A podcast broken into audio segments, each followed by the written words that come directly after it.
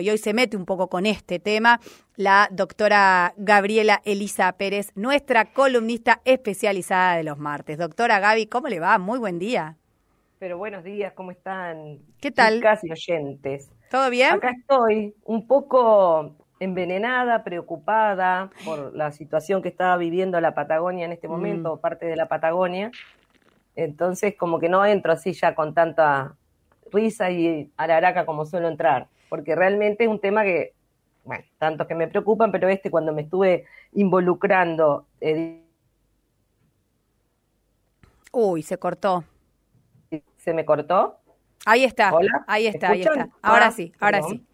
Bueno, entonces vengo un poco así, en llamas también, mm, mm, por otros motivos. Ustedes supongo que lo que ah, se habrá escuchado, porque está saliendo en los medios nacionales, es el incendio en la comarca andina, que la comarca andina voy a explicar para que cuando vean las noticias interpreten o sepan lo que es. La comarca andina del paralelo 42 se le llama a una microrregión que está justamente en el paralelo 42 sur, eh, donde limita eh, Chubut y Río Negro. Entonces, un poco al norte y al sur del paralelo 42 hay determinadas localidades que está Lago Puelo, Bolsón, etcétera, de uno y otro lado del paralelo 42 que se le llama microrregión, ¿no es cierto?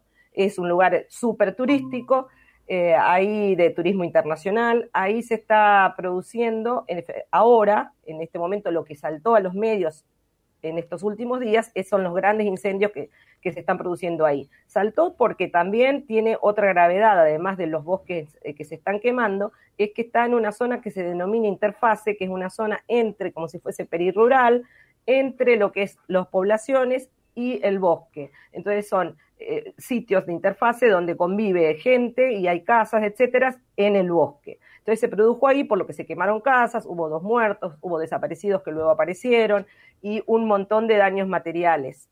Entonces no es solo la quema de un bosque, sino que involucra también a parte de la población. Por eso entonces eh, salió, digamos, a los medios nacionales. Entonces, ah, pero no me quiero quedar ahí porque el tema es que también saltó a los medios nacionales este tema, porque en realidad en la comarca andina ya hay focos de incendio hace más de un mes y medio, en el Bolsón y toda esa zona, eh, y recién ahora está saltando más a nivel nacional. Entonces, el presidente va con el ministro de Ambiente y un grupo, va el fin de semana a Lago Puelo, a la zona castigada por estos incendios que están ocurriendo y que siguen los focos. En ese contexto llega el en un contexto llega el presidente como separando otros temas que trae Chubut desde hace unos meses y muy fuerte, que es una resistencia a la modificación de la ley que es antiminera, la 5001 de Chubut, que en realidad Chubut, y por eso quiero contextualizar la llegada del presidente a Chubut, eh, Chubut es una, la, provincia eh, con más resistencia a la minería históricamente en el país. Fue la que tuvo la primer ley antiminera, la 5001, de, que data del 2003, tiene una resistencia pacífica desde hace 18 años y de, golpe, no, de golpe no, pero bueno, llega el gobernador actual que es Arcioni, que en realidad era vicegobernador de Das Neves, cuando fallece Das Neves asume él y luego gana las elecciones. Gana las elecciones con una plataforma antiminera, en el conocimiento total y absoluto de que el pueblo chubutense tiene una resistencia a la minería desde hace 18 años y desde antes. Histórica, y la primer ley antiminera, ahora son siete en la provincia que tienen ley antiminería. Recuerden lo que ocurrió en Mendoza, también al principio. Que lo hablamos acá en este espacio. Que cómo pudieron dar vuelta también, que querían revertir eh, la ley antiminera y no lo lograron hacer. La sacaron y tuvieron que derogarla. Bueno, ahora Arcioni viene con otro tipo de... Doc, entonces, para ver si entendimos bien, son siete las provincias en, en la Argentina que tienen una ley antiminería. Sí. Una de ellas, la pionera, es Chubut. La pionera es Chubut, la que sacó la primera ley, la 5001, que ahora es la que están tratando de modificar.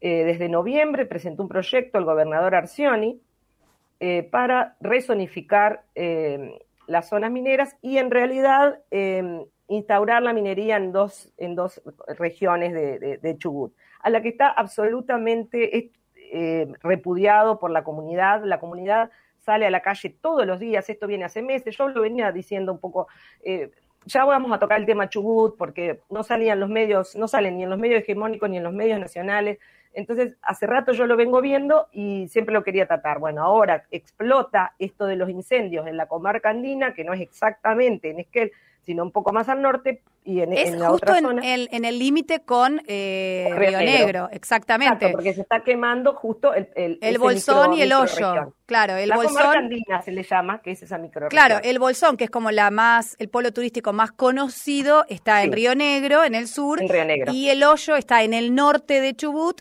que los, Ujú. los Y separan Lago Pueblo también. Lago 10 Pueblo en kilómetros. Entre una provincia y otra. todo muy cerca. Sí. Y Lago Pueblo está en Chubut, que es a donde llegó el presidente Alberto Fernández el sábado, con una pequeña comitiva. Lugares de una, digamos, una maravilla natural increíble, ¿no? Digo, Exacto. Exacto. Eh, una maravilla natural, paisajística, turística, etcétera, por eso hay muchos intereses inmobiliarios. Claro, eso genera Entonces- eh, maravilla de recursos para algunos maravilla sectores, de ¿no? recursos para, por supuesto, un determinado eh, eh, turismo y viviendas y barrios privados, etcétera, Mm. eh, muy exclusivos, ¿no?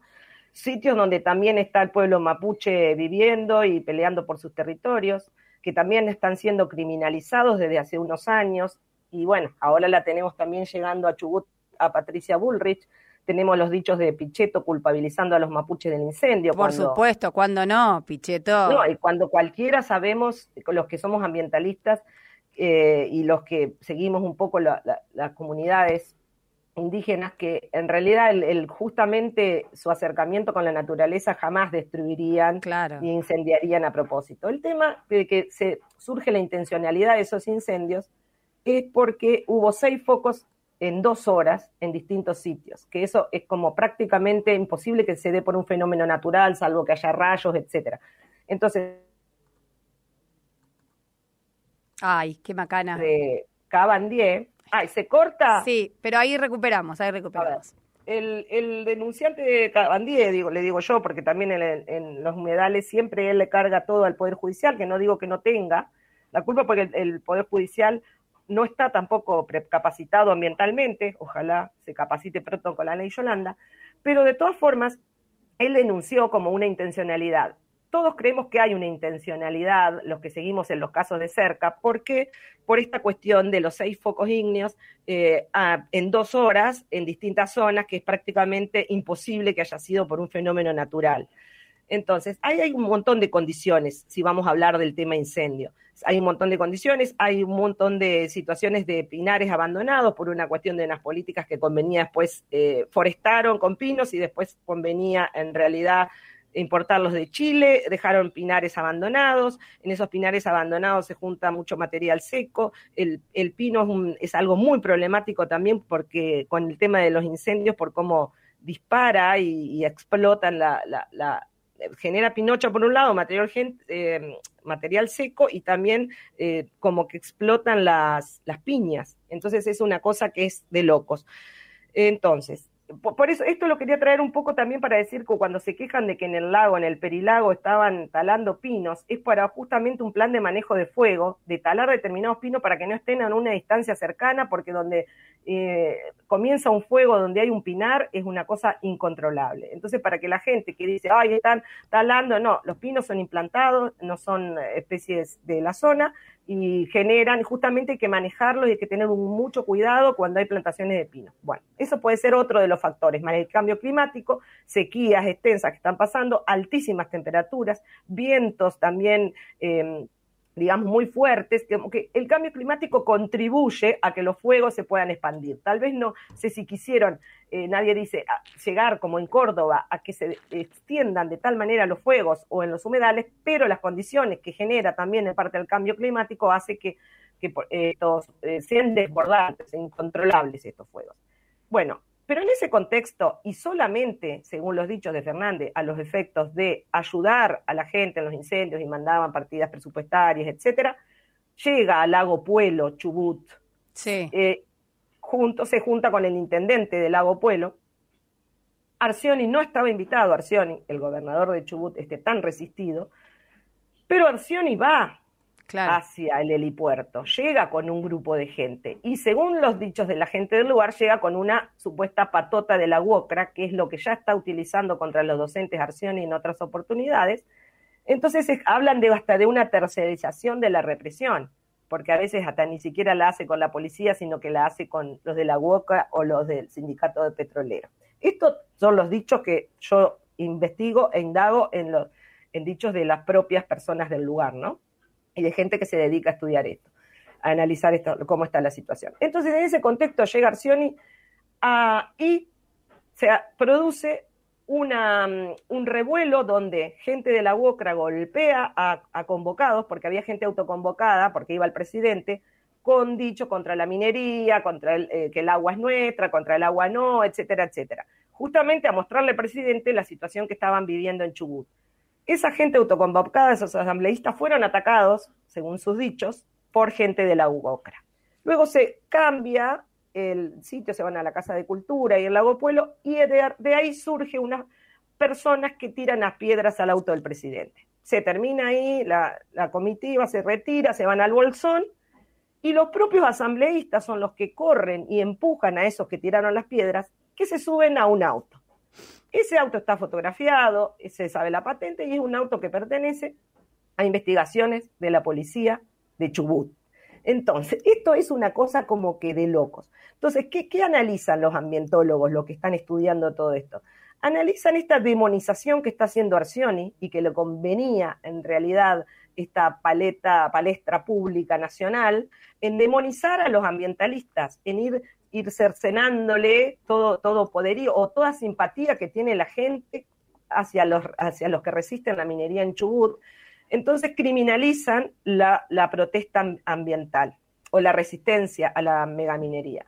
Entonces, ellos denuncian inmediatamente, salió públicamente el auto, hasta ahora el secretario de Seguridad de Chubut no ha dicho nada, y sin embargo ayer en la mañana detiene a cinco asambleístas, entre ellos tres docentes, allana la casa, le patean las cosas, después lo tienen que liberar porque no había nada, y sigue con ese discurso de demonizar al al que resiste la minería. Ahora, Doc, hay, digamos, claramente eh, se puede identificar, y seguramente eso es lo que vas a contarnos ahora, un objetivo detrás de plantear esta suerte de escenario conflictivo y de demonización hacia un sector de los ambientalistas. ¿Por qué le es redituable al gobierno de Arción y en Chubut plantear este escenario de conflictividad eh, que no solamente tiene una pata en la, en la cuestión ambiental, sino también en la cuestión financiera. Por supuesto, por supuesto.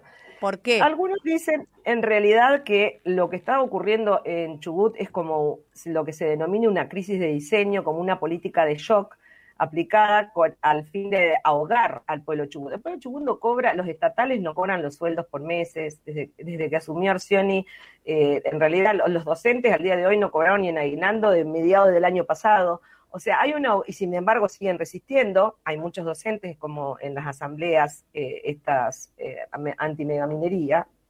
Entonces, eh, se, se, cree que hay una, una, una política, y con la criminalización también de los mapuches, que hace también Bullrich, Pichetto y toda esta gente. Eh, que ya sabemos que lo que pasó con Santiago Maldonado, con Rafael Nahuel, con todo esto que no está visibilizado, no está, perdón, no está visibilizado, que no, no, no está, digamos, ligado a esto, pero viene ya de una criminalización del pueblo mapuche desde hace tiempo también. Entonces es un tema muy complicado. En ese contexto llega Alberto Fernández y lo que creemos muchos es que esto le sirve a Arcioni para demonizar, por eso fueron, fue con gente propia de él a pegar, a generar revuelo, cuando las, las protestas han sido de hace 18 años absolutamente pacíficas. Claro, demonizar, ¿por qué? A esto iba cuando te decía lo del objetivo, ah, ¿no? Demonizar, para poder instalar claro. la reforma a la ley, porque eh, claro, para decir todos los días. Claro, Chubut no tiene un mango y necesita la plata de la minería, entonces lo que busca con esta situación de crisis de diseño es que la gente termine haciendo el siguiente razonamiento. No tenemos plata, que venga la minería a traernos la plata que necesitamos. Cuando es una falacia, pero vamos a seguir explicándola si querés en la, en Ay, la deja picando. de la megaminería. Me encantó. Lo seguimos el martes pero vamos que viene. A tener que seguirla porque, chicos, esto da para mucho para muchísimo. Pero me parece muy interesante que hayas traído este planteo como capítulo uno de este tema, que lo retomamos sin falta el martes que viene. Nos quedamos en esto, ¿no? la instalación de una crisis de diseño en la provincia para que se alcance la legitimidad social que no tiene la minería en Chubut con el fin de justamente eh, modificar la legislación antiminería que frena este extractivismo y que tiene a Chubut como la primera provincia del país en frenarlo, ¿no? Y por eso está pagando las consecuencias sociales. Cuando, perdón, lo último, se sacó un cálculo con las regalías de la minería, porque esa es una falacia absoluta, no se paga ni el 4% de los sueldos de los docentes en Chubut. Entonces, ¿a dónde estamos, viste?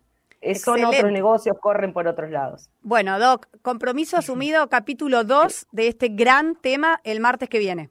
Por supuesto. Gracias. Un abrazo, un placer escucharte como siempre. Era la doctora Gabriela Pérez, nuestra especialista, nuestra columnista de cada martes con sus apreciaciones, con su columna sobre medio ambiente aquí en Tarea Fina.